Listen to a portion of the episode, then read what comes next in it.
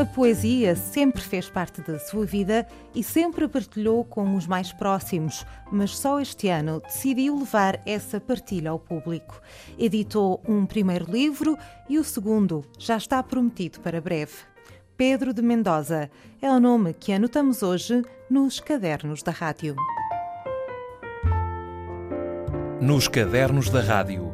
Cristina Oliveira anota os nomes que fazem a literatura açoriana dos nossos dias aos sábados, na Antena 1 Açores. Esta semana, com Pedro de Mendoza. Pedro de Mendoza, olá, boa tarde, bem-vindo aos Cadernos olá, da Rádio. Cristina, obrigado. Vamos começar aqui por esta questão do nome. Está bem, podemos começar por aí. Uh, tens tido alguma, alguma presença pública na, na nossa sociedade ao, ao, longo dos anos, mas o facto é que a maior parte das pessoas te conhece como Pedro Arruda. É dos ananases. Mas eh, não, esse é uma homenagem à minha avó, ou seja, o nome do meu do meu avô materno era José Maria de Mendoza.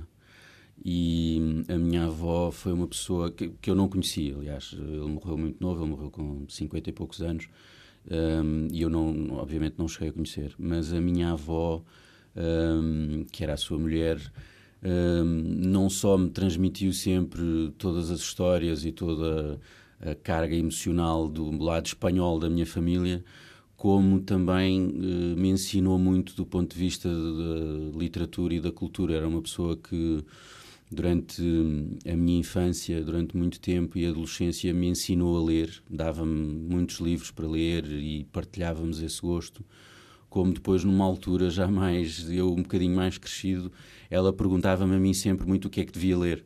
E essa partilha, esse, esse cruzar de interesses e de gostos é que me fez, eh, de certa maneira, quando eu comecei a levar uh, o escrever e a escrita e a literatura um bocadinho mais a sério, é que me fez assinar os textos como Pedro de Mendoza como uma homenagem ao papel que a minha avó teve nesta minha formação.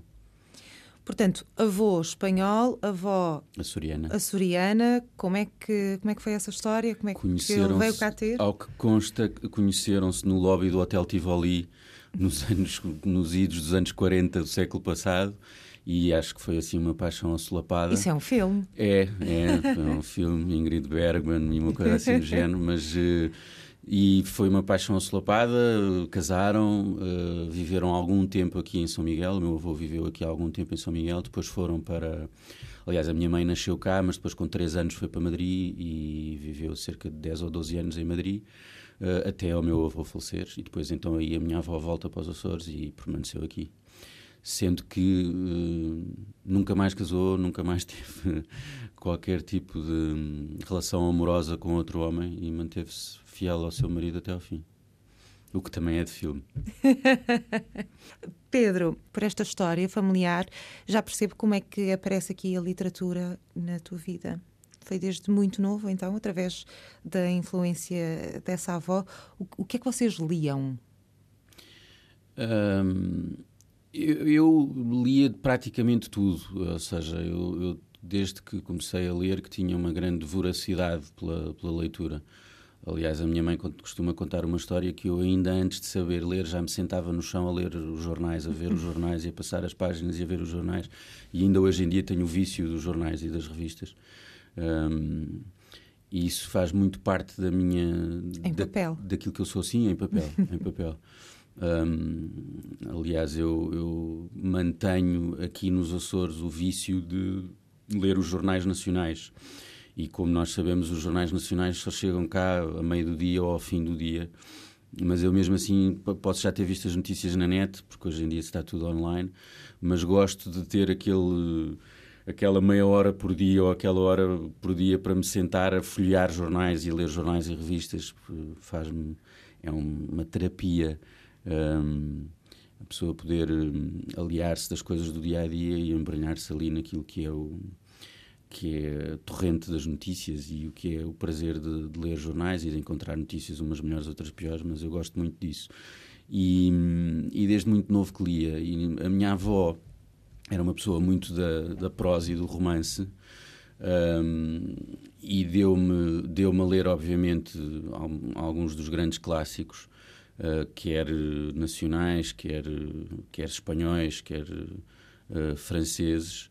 Um, depois, mais tarde, isso é engraçado porque eu, a minha geração é uma geração muito mais ligada à literatura anglo-saxónica, quer inglesa, quer americana, e isso foi uma partilha que eu tive com ela porque dei-lhe a conhecer alguns autores americanos e ingleses contemporâneos que ela não lia como o Ian McEwan, por exemplo, e o Paul Auster, que ela não conhecia e que ela conheceu através de mim e que ela, como eu era uma grande uh, fã, digamos assim, do Paul Auster, por exemplo.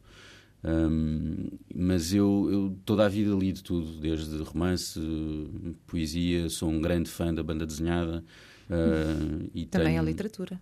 Também, também. Uh, aliás, para mim é alta literatura. Alguns dos, meu, dos meus livros favoritos de vida são, são graphic novels, são, são uh, novelas gráficas de banda desenhada. Por exemplo, Watchmen, que é uma obra feita por um dos maiores argumentistas uh, vivos, que é o Alan Moore, que é um senhor assim um bocadinho estranho, mas que tem um universo absolutamente fantástico em termos de criatividade, uh, em que ele faz em parceria com o Dave Gibbons, que é quem faz os desenhos.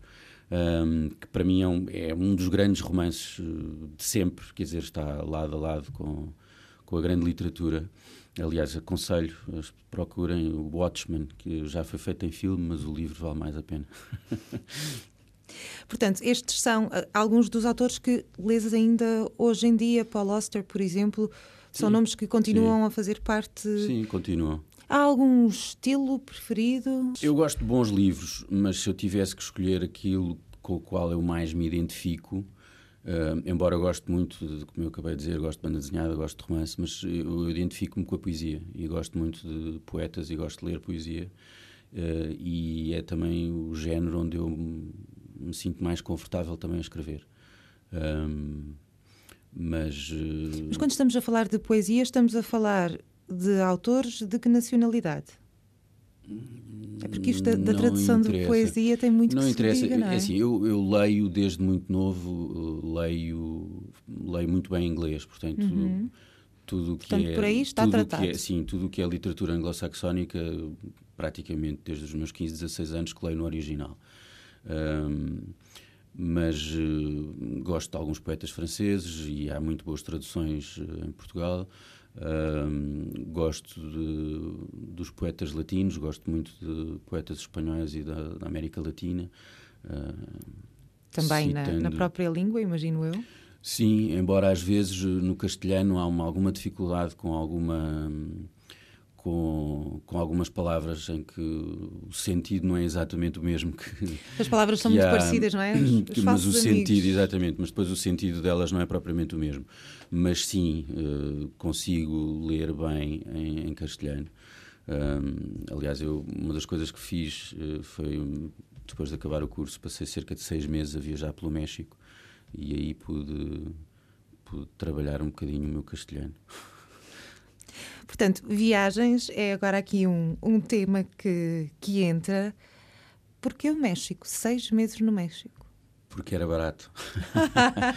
eu entrei eu entrei pelos Estados Unidos e, e ainda tive cerca de um mês e pouco na Califórnia um, em que em que o objetivo da viagem é para além de viajar era surfar era apanhar ondas e ainda tive ali um, ainda tive cerca de um mês e meio ali no, no sul da Califórnia em que ia surfando e trabalhando em hostels e e tentando sobreviver, mas, o, mas a Califórnia é, é, caro, quer dizer, não era propriamente barato. E eu ia num budget mochileiro, portanto não Sim. estava propriamente a fazer viagens de, de, luxo.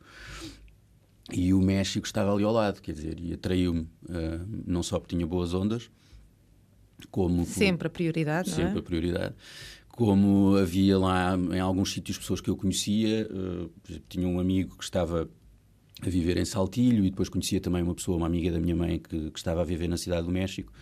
Mas uh, portugueses isso facilitou. Uh, não, não, espanhóis, eram espanhóis.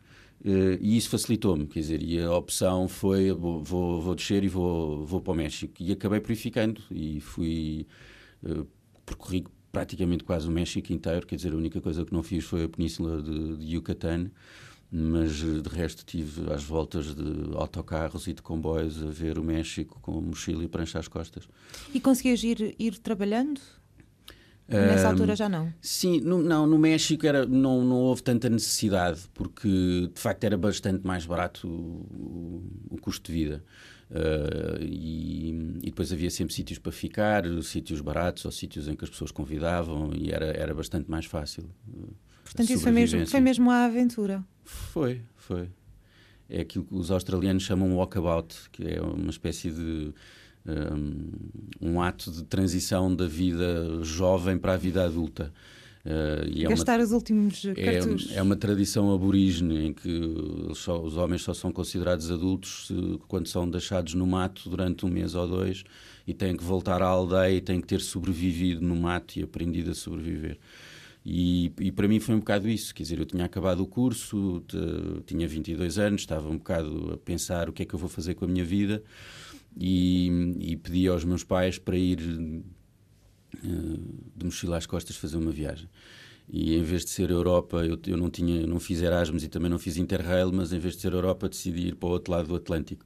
Uh, está já aquela atração dos autores anglo-saxónicos, talvez seja, uh, como dizia o meu amigo Nuno, talvez fosse a minha tendência Walt Whitmaniana para, que me levou para ali. E, e sim, mas eu acho que é uma, foi uma experiência formadora muito importante para mim. Foi, foi um momento de aprendizagem muito grande, foi um momento de encontro comigo mesmo e foi o a altura em que eu decido, aliás, eu costumo contar isto desta maneira um bocado romanceada, mas eu estava numa praia no Pacífico, no México, em Porto Escondido, deitado na área a olhar para as ondas e decido vir viver para os Açores. Pensei assim, bom, é, é para lá que eu vou, é ali que eu vou fazer a minha vida uh, e, e não me arrependo. Acho que foi a melhor decisão que eu tomei na vida. Para além dessa decisão, deve ter havido outros momentos marcantes ao longo dessa viagem? Passaste algum susto? Não, sustos propriamente ditos, não. Uh, mas houve sim, sem dúvida, a todos os níveis, quer dizer, uh, a nível das ondas foi, foi extraordinário, a nível do contacto Isso humano. Isso está esclarecido, surf, tudo bom, tudo ok, não é? A nível do contacto humano também conheci imensas pessoas, imensas nacionalidades, uh, fiz coisas muito giras, tive, tive trocas até literárias muito interessantes conheci jovens poetas mexicanos e pessoas que também estavam a, com a efervescência toda do fim da adolescência no, no sangue e, e, fiz coisas giras. Foi, isto foi em 98 e foi o ano em que faleceu o Otávio Paz. E o Otávio Paz é um dos grandes autores mexicanos e um dos grandes poetas mundiais, mas é um, é um, é um poeta muito importante na história do México e hum, houve uma série de homenagens ao Otávio Paz e eu, eu participei numa, estava em Saltilho e convidaram-me a participar numa homenagem ao Otávio Paz uh, e a ler um poema meu nessa altura um, e, houve, e foi, foi marcante a todos os níveis. E depois o México é um país lindíssimo, é um país com o povo mexicano é um povo com uma alma e com um coração absolutamente extraordinários, um, um país cheio de história. Uh, quer pré-colonial, quer a história colonial mexicana, quer mesmo a história moderna. A cidade do México é uma cidade absolutamente deslumbrante a todos os níveis. Um, e, foi, e foi muito marcante. E depois teve também a questão de, de Chiapas, de San Cristóbal de las Casas, que isso já é mais a minha, a minha costela de esquerda, porque hum, isto foi em 98 e em, em 94 tinha sido a revolução do do ETCLN, do Exército Zapatista de Libertação Nacional e do subcomandante Marcos, que hum, tomaram conta, digamos assim, durante, durante uns meses do, do estado de Chiapas e, e, levou a um conflito bastante aceso entre o Exército de Libertação Nacional, o Exército Zapatista de Libertação Nacional do subcomandante Marcos com o Exército mexicano.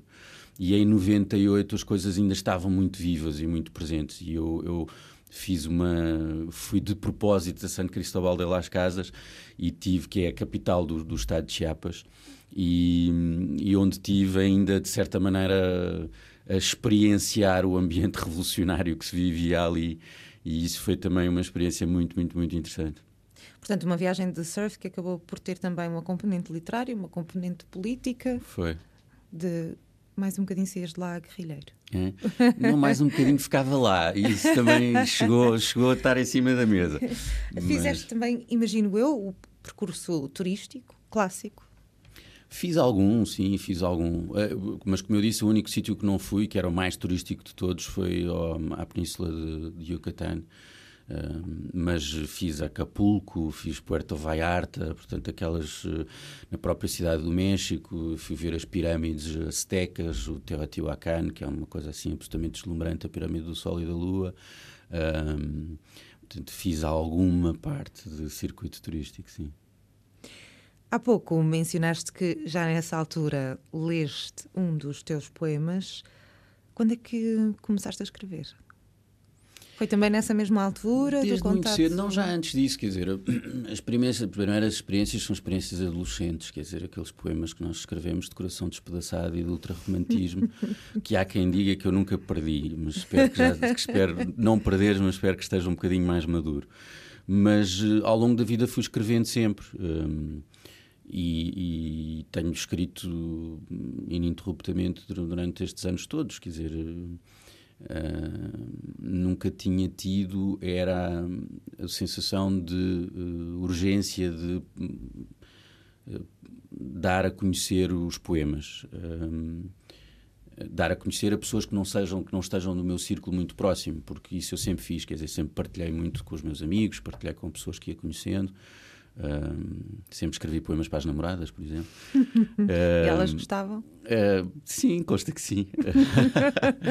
consta que sim. Nós, aliás, o, também é uma história que era nós engatávamos raparigas com poemas, que era uma coisa assim muito, é muito romântica também. É Mas nesta altura é que me apeteceu, não só apeteceu, quer dizer, eu senti que já havia uma certa maturidade nas coisas que poderiam ser postas cá fora de uma forma mais séria.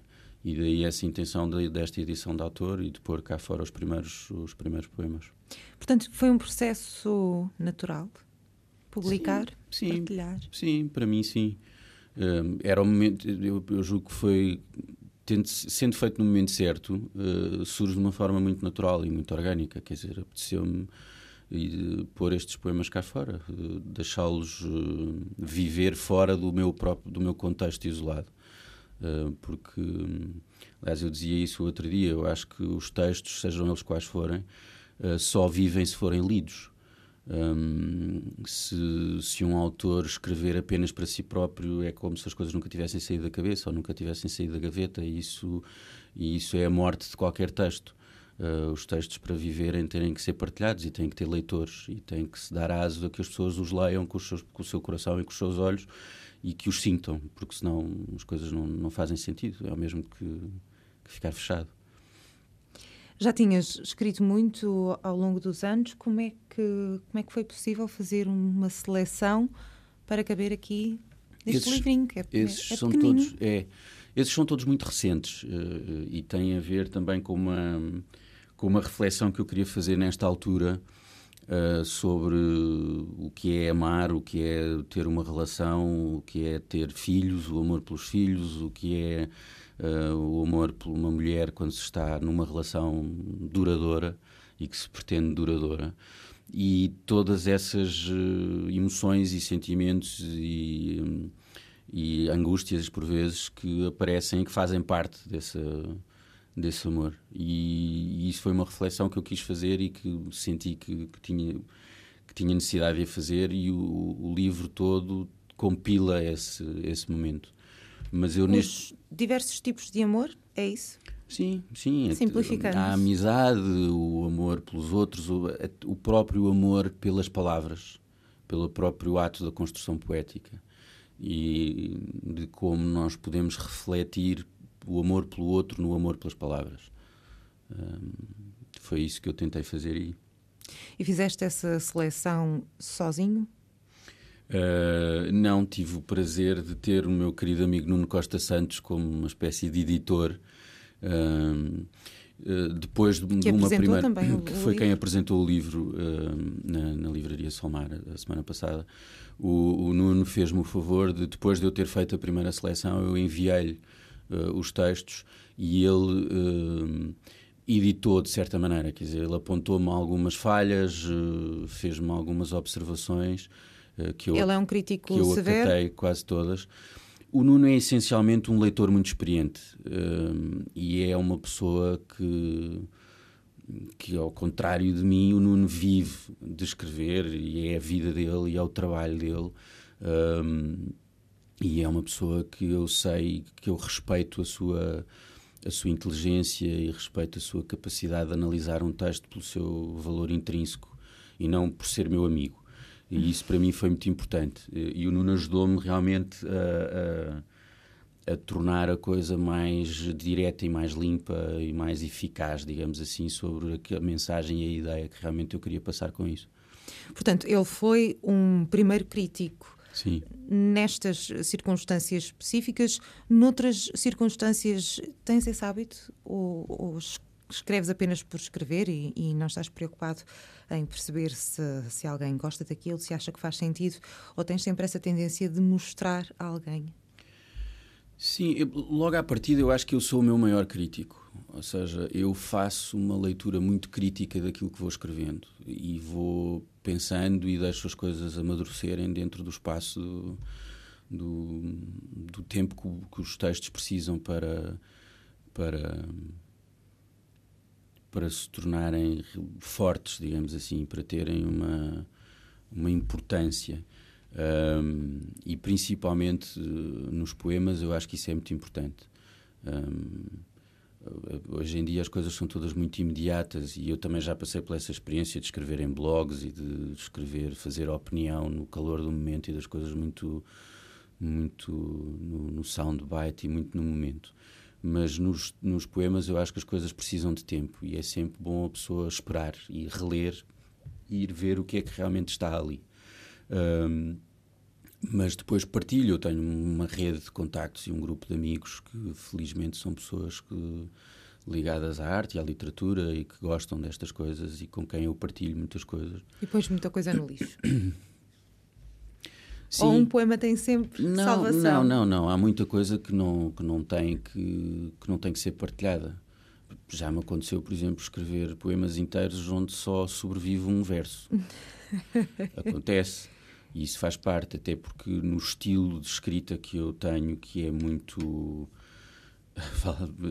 Bom, não querendo ser presunçoso, mas que é muito auto-whitmaniano, em que há uma, há uma torrente muito grande um, em que as metáforas e as ideias se vão quase sobrepondo umas às outras e umas vão chamando as outras.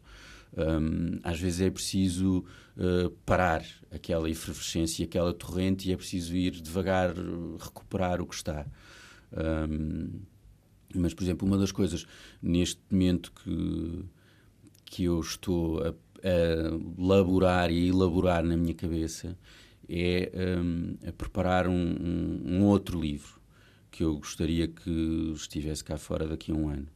Em que nesse e a livro, também? sim, de poemas, em que nesse livro uh, há, um, eu vou recuperar algumas das coisas que tiveram feitas ou que estão feitas mas num, numa percentagem muito pequena, digamos assim. Ou seja, eh, a mim não me interessa um, publicar os poemas do passado, quer dizer, interessa-me publicar as coisas uh, feitas agora. Mas há alguns uh, textos feitos há, sei lá, uns 5, 10 anos que me interessa recuperar de certa maneira. Até porque é, é uma coisa que tem muito a ver com o mar e que tem a ver com. O surf. O amor não, pelo surf. Não necessariamente. Não, o, o surf está lá uh, subjacente, não está de uma forma. Aliás, eu acho que no, no, nos meus textos, nos poemas, o, o, surf nunca esteve de uma forma muito visível. Quer dizer, quem leia esses textos não, não, não vai necessariamente... inaugurar um novo, um novo estilo, um novo poemas estilo. de surf. Não, eu tive eu, um dos projetos interessantes que eu participei, gostei muito e que deu muito prazer na minha vida foi uh, fazer parte de um coletivo de pessoas que tínhamos um blog só sobre surf. Mas o, o blog, eu penso que algum do sucesso que ele teve foi o facto de nós escrevermos sobre as ondas e sobre o desporto não de uma forma objetiva e não da forma como as pessoas estavam habituadas a ler nas revistas, por exemplo. Uh, aliás, posteriormente, quase todos fomos convidados a escrever em revistas da modalidade sobre surf, mas com, os, com o nosso olhar, com a nossa perspectiva mais poética, mais uh, romanceada, mais metafórica, ou seja, o surf entendido como uma metáfora para a vida e não o surf apenas de remar para apanhar ondas. E, mas isto para, para, para dizer que sim, que apetece-me escrever sobre o mar, apetece-me publicar textos sobre o mar e nesses textos recuperar algumas coisas do passado, mas pouco, não muito. Ou seja, neste livro, 15 poemas de amor e um divertimento, não temos aqui trabalhos antigos. Qual é Não. é o mais antigo? O mais Alguma antigo ideia? tem 4 anos, que é um poema que eu escrevi para o batizado da minha filha mais nova. O resto é tudo de coisas.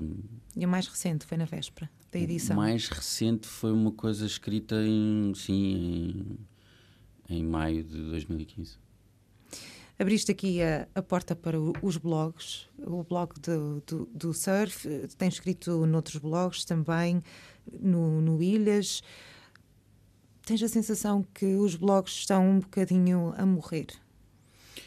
Sim, os blogs perderam muito da importância e da, e da acutilância que tiveram ali entre, sei lá, entre 2013 e 2010.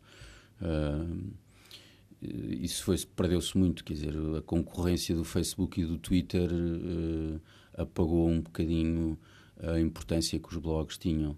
Ah, as pessoas hoje em dia estão, querem coisas muito mais imediatas. Ah, as pessoas querem ver fotografias e vídeos eh, e, e frases eh, frases redondas do que propriamente perder o tempo a ler. Às vezes textos que eram muito curtos textos de um parágrafo. Mas sim os blogs hoje em dia não têm de toda a mesma importância que tiveram nesses anos. São mais um negócio do que outra coisa. Sim, quer dizer, os únicos, eu acho que os poucos blogs que ainda mantêm alguma importância ou são, ou são pessoas muito famosas, eh, que têm coisas, eh, nomes muito conhecidos, ou então são os blogs de culinária. que As pessoas, as pessoas estão sempre lá a ver e, E eles moda. continuam sempre a funcionar e que se transformam em livros e têm reedições e, priori- e os de moda, sim, os de moda também. Ainda tens, ainda escreves em algum blog atualmente? Escrevo, não com tanta, com tanta regularidade como desejaria, mas tenho um blog que chama-se Azorian Splendor. E é sobre? Os É esplendores sobre- dos eh, Açores. Sim, não, é sobre a minha. É, é, um- é uma piada que tem a ver com a banda desenhada. Há um, há um autor americano Hum. Portanto, não está ligado aqui à área do, do turismo, a tua área profissional? Não, não, Não. eu não escrevo. Eu, eu escrevo muito pouco sobre a minha área profissional. Eh, já, tenho que, já tenho que o fazer tanto no dia a dia, em Uhum. mails e em memorandos e em textos eh, técnicos que não. Para além de que acho que não, não me compete neste momento fazer eh, análises críticas de um trabalho no qual eu próprio estou envolvido, quer dizer, portanto, não, não, não, não escrevo sobre isso, mas, mas escrevo sobre, sobre o que vai, sobre o que me vai apetecendo. Por exemplo, Sobretudo sobre, sei lá, sobre televisão, sobre, sobre mar, sobre política, sobre, sobre as coisas do dia a dia. A escrita nos blogs é uma escrita muito muito reativa, muito de momento, quer dizer, a pessoa Sim. escreve e põe um texto num blog porque há um determinado acontecimento ou há uma determinada ideia que te apetece muito falar sobre aquilo. Ahm, não é não tenho necessariamente um tema nem uma linha editorial que eu escreva mais sobre uma coisa ou outra Um, aliás os blogs hoje em dia têm uma coisa que é que tu podes fazer tags de temas um, e eu acho que tenho sei lá 15 ou 20 temas diferentes sobre os quais fui escrevendo no, no, no Azorian Splendor ao longo do tempo. Quer dizer, não, escrevo sobre o facto de o ser pai ou não ser pai, escrevo sobre livros, escrevo sobre várias coisas. entre essa profissão a tempo inteiro de ser pai, entre essa profissão do turismo e os poemas e o surf, isto dá lugar para outras atividades como o cinema, a música. Uh, infelizmente, hoje em dia já não. Quer dizer, a música que mais se ouve lá em casa é a Violeta. Uh, e, e, aliás, eu fui obrigado a ir ao concerto da Violeta e tudo. Mas uh, não, ser pai é um trabalho a tempo inteiro. E quando estamos em casa e quando estou em casa, muitas vezes é preciso dar prioridade e atenção às filhas. E a televisão está sempre no Disney Junior e quando se ouve música é a Violeta. Embora com grande Ok, pena então vou fazer minha. a pergunta de, de outra maneira. Se ainda tivesses a capacidade de escolher a música que se ouve lá em casa, seria o quê? Uh, muita e diversificada. Eu, eu- eu partilho também com alguns amigos meus o, gosto e o prazer de ouvir música e de comprar discos e de tentar estar. Discos, discos à moda antiga, não é? Um, sim, não tanto vinil, mas sim CDs. Sim, mas CDs, não, CDs já sim, são à moda antiga. Sim, não sou, pois hoje em dia já é. Não sou muito do, dos iPods e dos, e dos downloads. Uh, nem, do, nem dos Spotify. Gosto de ter os discos na mão e gosto. É bom para descobrir o que é que se está a fazer de novo mas, mas sim, sou do tempo de comprar CDs e, aliás, tenho uma coleção relativamente vasta de, de música que, embora hoje em dia não a consiga ouvir tanto como gostaria, mas que vai de tudo, desde indies britânicos até jazz, até uh, música eletrónica. Portanto, as tuas filhas estão a contribuir para a tua cultura musical? Pouco coitadinhas, mas elas ainda são muito novas. que, idades, que idades é que elas têm? Uh, têm seis e quase, quase quatro. Quase quatro. Sim. Então ainda te vão ensinar umas coisas a sério. Espero daqui a uns tempos. Sim, não não tarda sim. nada. E no que toca a cinema? Eu não acompanho tanto como, como acompanhava hum, antigamente. Aliás, eu, eu cheguei a concorrer no conservatório para fazer o curso de cinema. Uh, mas não entrei por quatro vagas, não, não entrei. Uh, e depois então fui inscrevi-me em terceira ou quarta escolha em História e tirei uma licenciatura em História. Mas, uh, mas gosto muito de cinema. mas não, não, hoje em dia não acompanho tanto como, como gostaria. Como gostarias. Pedro, no que toca a escrever, que tipo de escritor na prática é que és? Consegues uh, escrever entre uma música da Violeta e outra? Ou tens de estar uh, isolado no Não, escritório com consigo, tudo sossegado? Consigo. Eu escrevo em qualquer lado. Uh, escrevo em qualquer lado. Não, eu, eu, não devia dizer isto, espero que nenhum dos meus chefes esteja a ouvir, mas consigo escrever numa reunião de trabalho, por exemplo. se a reunião for muito chata. Um, aliás, eu, ando sempre com os moleskins e os moleskins servem também um bocadinho para isso. Tanto serve para tirar um apontamento ou um contacto de uma pessoa, como também serve para, para escrever. Eu, hoje em dia, que viajo muito em trabalho, eh, escrevo nos aeroportos, escrevo nos bares dos hotéis, eh, escrevo, escrevo em, em muitos sítios. Sim, não sou. Não sou. Não, não preciso do isolamento para isso, não, de todo. Vamos ao título deste livro: 15 poemas de amor e um divertimento. Sim. De onde, de onde é que vem este título? Uh, vem de várias coisas, tem várias referências, uh, umas mais óbvias, outras menos. Uh, tem a ver também com a ideia. A ideia da numeração tem a ver com a ideia de um, de um percurso, de um caminho. É como se tivesses que fazer não os 12 passos bíblicos, mas que tivesses que fazer um percurso um, e isso foi uma das ideias que eu, que eu quis transmitir, e, e daí o, o, a ideia de ter um número sempre teve na minha cabeça. Acabou por ser 15, porque na triagem, na edição, achamos que. E eu achei que, que esses 15 eram os mais interessantes e os mais importantes. Portanto, são 15, não são 16. Uh, o do 16 é o divertimento. Hum. Já me vais explicar o isso. O 16 é o divertimento. Uh, e o, o, o, bloco dos 15 poemas de amor são 15 porque fazem um percurso e porque, uh, embora ele por vezes não seja muito óbvio, mas está lá. e tenta fazer uma reflexão sobre os diferentes tipos de amor: o amor carnal, o amor passional, o amor paternal, o amor entre um homem e uma mulher, o amor pelas palavras, como eu dizia há pouco. Um, e o divertimento é uma espécie de tentativa de pôr uma nota de quase de alívio no fim, uh, porque uh, o amor uh, pode trazer muita felicidade, como às vezes pode nos causar muita angústia, como pode ser muito uma alegria muito grande, como pode ser uma dor muito grande. e eu espero eu que nos 15 poemas as pessoas se percebam dessa desse caminho e desse flutuar que o amor tem, principalmente quando se, quando se está numa relação. Há momentos bons e há momentos maus, e é preciso, às vezes, eh, no amor e na relação, saber ir buscar os bons para poder sobreviver aos maus. E eu achei que era interessante uh, acabar com uma nota mais uh, quase humorística, que é o que é esse divertimento no fim. E porque também faz. Tem a data clássica do amor, 14 de fevereiro. Exatamente, exatamente. E, e, e, eu achei que fazia, fazia a ligação e fazia o, fechava bem aquilo que é a mensagem desse, desse livro. Porque hum, tem a ver, conta uma pequena história de um, de um amor que não perdura, e enquanto que o livro todo é a tentativa do amor que perdura, é a reflexão sobre o amor que continua. Uh, daí essa, essa brincadeira. Pedro, vou-te pedir que, que, escolhas um para nos leres. Está bem. Queres que eu leia o divertimento Pode para ser. não ser uma coisa muito pesada? Depois as pessoas vão à procura dos outros. 14 de fevereiro. No Café Internacional, na Horta, ao final do dia, a ler o Jornal do Dia e a beber uma cerveja. Chove, não se vê o pico, apenas os barcos e o molho pintado da marina para lá da porta. Na mesa ao lado, uma mulher, relativamente jovem, toma um café e conversa com o empregado.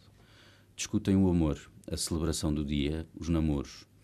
A mulher confessa que não festeja o dia dos namorados, que o último namorado que teve o apresentou a uma amiga e ele trocou-a pela amiga. Coisas de namorados.